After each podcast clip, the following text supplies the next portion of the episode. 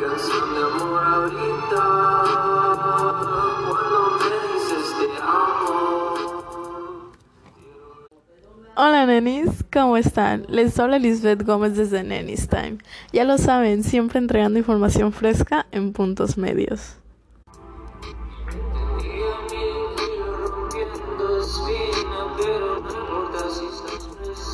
El día de hoy tenemos un tema muy interesante, la cultura wixárika, o mejor conocida como la cultura huichol.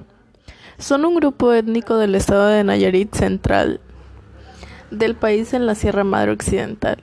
Son un pueblo profundamente religioso y expresan su visión del mundo en el arte que producen. Su religión se basa en tres elementos, maíz, venado y peyote. Se dice que gran parte de la estética de las obras es influenciada por las visiones que tienen durante los rituales del peyote. La lengua huichol pertenece al grupo corachol de la familia lingüística yotonawa. El área históricamente ocupada por los huicholes se localiza en la zona centro de la Sierra Madre Occidental. La lengua huichol se habla en Durango, un municipio, Jalisco, seis municipios, y Nayarit, un municipio.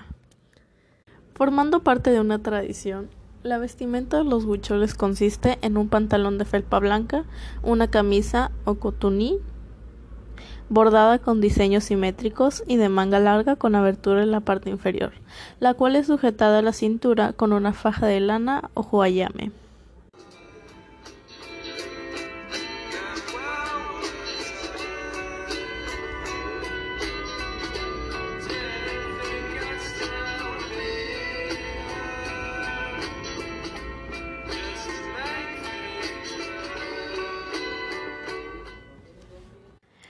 Enseguida hablaremos de la religión y la gastronomía de los huicholes, pero antes un pequeño anuncio.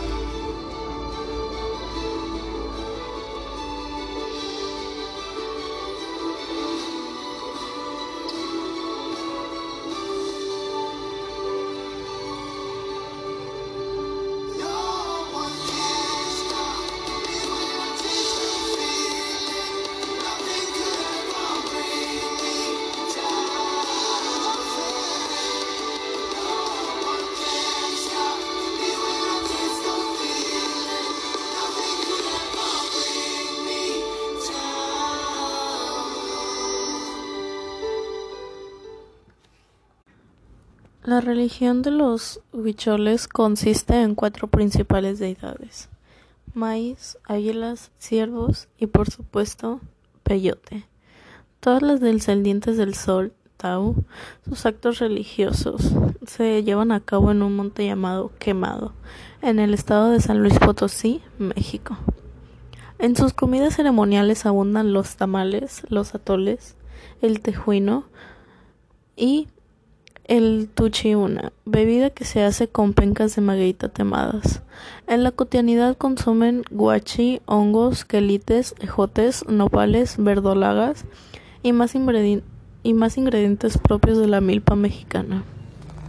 La música huichol es muy variada. Entre los géneros tradicionales se destacan los sones de exageri y canari, rabel y guitarra que se cantan siempre con nuevos versos improvisados y se tocan con instrumentos de, fabric de fabricación autóctona para acompañar la danza zapateada.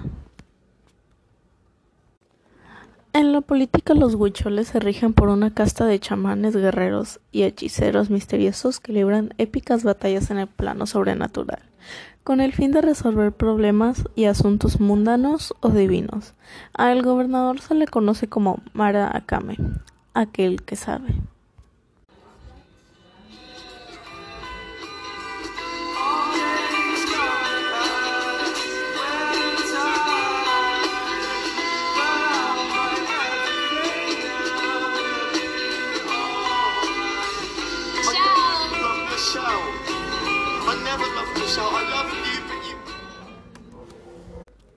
Y claro que sí. Por último, pero no menos importante, datos del peyote. Es considerado un cactus y en este mismo momento se encuentra en peligro de extinción. Este mismo cactus crece en las zonas desérticas. Para los huicholes es sagrado y esto se debe a que lo usan para fines medicinales y espirituales. Las personas alrededor de los huicholes lo catalogan como una droga, ya que se usa para alucinaciones y demás. También lo llegan a mezclar con otros ingredientes, así como miel de abeja y dulces con chile. Para los huicholes el peyote sana el alma y limpia el espíritu. Al ingerirlo se conectan con su interior, logran ver su pasado y así determinar qué es lo que los está dañando. Y así es como concluye la sección del día en Time. Que les vaya bien bonito día. Les habló Lisbeth Gómez.